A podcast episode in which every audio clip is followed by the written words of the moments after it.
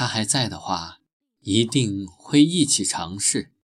可他已经走了，只扔下自己一个人，孤零零，无依无靠。女孩看着微博上关于 Siri 的段子，看着下面的每条留言，脑海中全是他的影子，他的温柔，他的笑貌，他每天睡前的故事。你会不会 beatbox？他的声音带着哭腔。Siri 没有回答。女孩把手机扔到一边，环抱着腿，把头埋进了臂窝。